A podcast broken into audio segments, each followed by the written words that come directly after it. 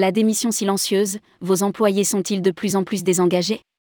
Article Réseau de veille en tourisme, chaire de tourisme Transat. Votre organisation fait peut-être face au phénomène de démission silencieuse. Il est encore temps de remettre en cause votre culture d'entreprise pour favoriser l'engagement de vos employés. Rédigé par Stéphanie Fissette le mardi 6 décembre 2022.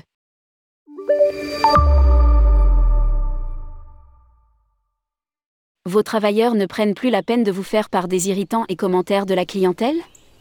Ils sont récalcitrants à l'idée de participer à vos rencontres d'amélioration continue? Personne ne s'est montré intéressé par l'organisation d'une soirée pour souligner le temps des fêtes? Lorsque vient le temps d'apporter de l'aide à un collègue ou de former une nouvelle recrue, ils se défilent Si vous avez répondu oui à plusieurs de ces énoncés, vos troupes présentent sans aucun doute des signes de démission silencieuse, aussi appelés renoncement silencieux. La démission silencieuse, qui fait couler beaucoup d'encre depuis l'été 2022, pourrait se résumer ainsi, le travailleur demeure en poste, mais accepte uniquement de faire les tâches essentielles. Il donne son temps en échange d'un salaire, mais ne s'investit pas et ne met pas de cœur à l'ouvrage.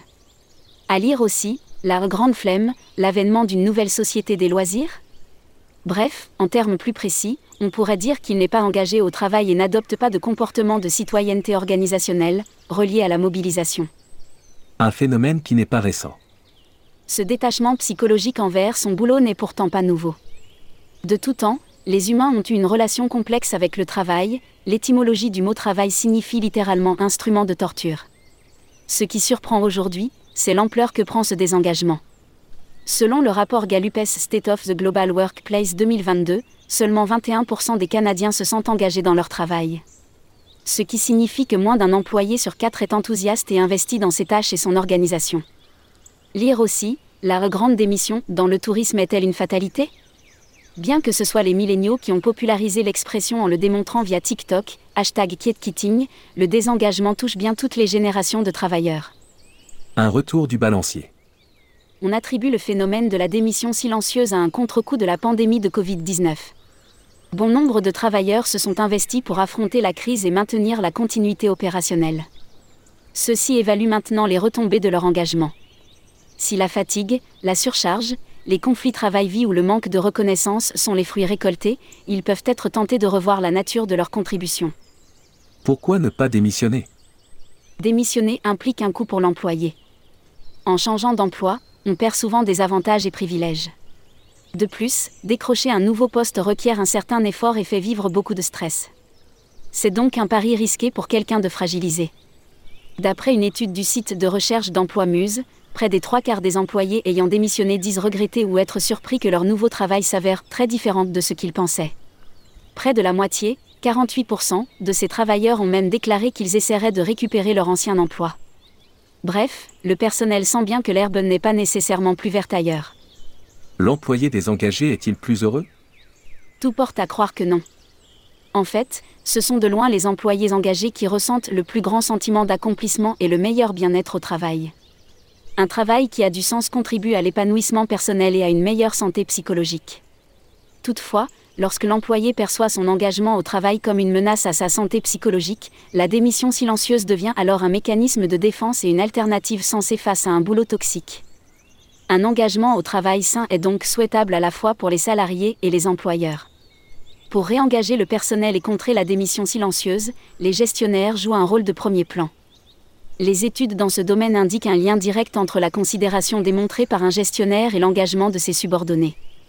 Voici donc quelques pistes de réflexion pour reconstruire les ponts et reconquérir le cœur des employés. Soutien, soyez présents sur le terrain pour écouter et capter les perceptions et les émotions. Des entrevues de fidélisation et des échanges fréquents, qui ne sont pas reliés à l'évaluation de la performance, permettent de démontrer du soutien et de mieux comprendre les irritants vécus au quotidien. L'équité, Vérifiez que les employés qui demeurent engagés ne sont pas pénalisés par le manque d'engagement des autres. Les tensions relationnelles ont des impacts négatifs sur l'attractivité et le climat social. De plus, le sentiment d'équité est une condition essentielle de l'engagement au travail.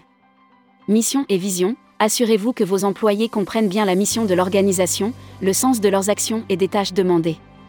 Bien-être, favoriser une culture qui reconnaît le besoin d'équilibre et de repos plutôt qu'une culture qui valorise le travail acharné pour démontrer son engagement. Il faut instaurer un climat qui permet de dire j'aime mon job, Le travail que je fais est important pour mon organisation, c'est pourquoi je fais attention à mon bien-être afin de continuer ma mission. Les salariés peuvent s'engager au travail lorsque leurs besoins de base sont satisfaits, quand ils ont la chance de contribuer à un objectif commun, quand ils éprouvent un sentiment d'appartenance et quand ils obtiennent des occasions d'apprendre et d'évoluer. Bref, il ne s'agit pas de travailler plus dur, mais plus intelligemment. Réseau de veille en tourisme, chaire de tourisme Transat. La démission silencieuse, vos employés sont-ils de plus en plus désengagés? Source, Gagnon, Dominique, après la grande démission, le grand regret, les affaires, 28 juillet 2022. Gallup. State of the Global Workplace 2022, consulté le 9 novembre 2022. C. Klotz, Anthony et Marc C. Bolino. When Kiekiting is worse than the real thing Harvard Business Review, 15 septembre 2022. Radio Canada. Regard sur le phénomène du kiekiting, 22 août 2022. Zangé Jacques et Joseph Folkman. Kiekiting is about bad boss, note bad employé, Harvard Business Review, 31 août 2022.